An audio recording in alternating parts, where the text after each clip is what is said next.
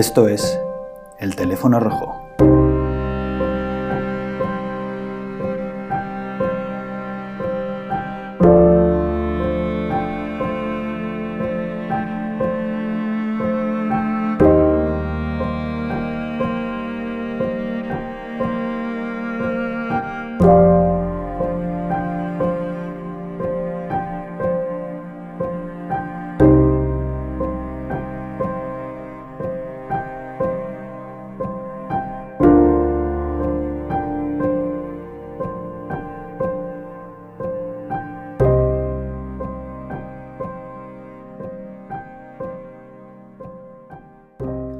Donald Trump dio ayer su discurso del Estado de la Unión, un discurso que llega por fin tras unos meses de continuos tiras y aflojas entre la Casa Blanca y el Congreso de los Estados Unidos. Recordemos que Trump decidió cerrar el gobierno, lo que se conoce en Estados Unidos como shutdown, el pasado mes de diciembre, y no fue hasta la semana pasada cuando el presidente decidió por fin reabrirlo y con ello permitir a los trabajadores del sector público estadounidense cobrar sus sueldos, que tras el shutdown habían quedado congelados. En esta constante disputa entre el presidente y los demócratas se erigió una figura clave, la líder de los demócratas en la Cámara de Representantes, Nancy Pelosi. Una Cámara que tras las elecciones de medio mandato del pasado noviembre pasó a estar controlada por la oposición, complicando así la autonomía a la hora de tomar decisiones al presidente Trump, ya que todas sus medidas deben ser aprobadas por el Congreso, donde Trump ya no goza de mayoría. Una de las medidas bloqueadas fue la de la financiación del muro, la cual quedó bloqueada y llevó a Trump a tomar la drástica medida de cerrar el gobierno.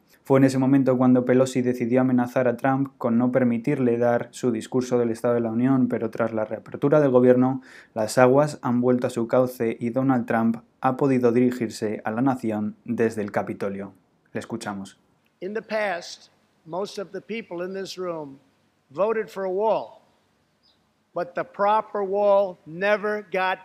En el pasado, la mayoría de los presentes en esta sala votaron a favor de la construcción de un muro, pero ese muro nunca llegó a construirse de una forma adecuada. Yo pienso construir ese muro, declaraba Trump ante los aplausos de los congresistas republicanos la mayor parte de su discurso giró en torno a la política de protección fronteriza y la construcción del muro, pero también tuvo alguna perla para el gobierno mexicano y la caravana de migrantes que según él marcha sin control hacia su país. Acabamos de oír cómo en algunas ciudades de México están enviando a los inmigrantes ilegales hacia Estados Unidos en camiones y en otros vehículos a través de los pasos fronterizos en los que hay poca vigilancia. Es precisamente en estos pasos fronterizos donde Trump quiere mejorar la seguridad como sea, llegando a enviar tropas de los Estados Unidos para controlar la zona.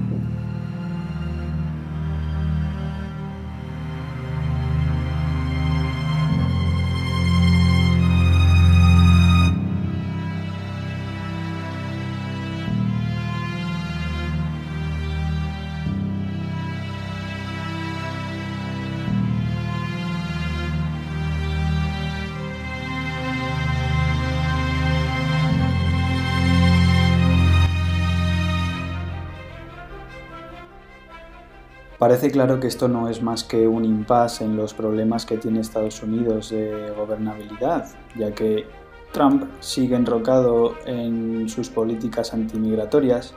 y lo que parece claro es que dentro de dos semanas, al no poder llegar a un acuerdo con los republicanos, probablemente se volverá a cerrar el gobierno y probablemente miles de familias volverán a ser víctimas de la política y de las decisiones de unos pocos.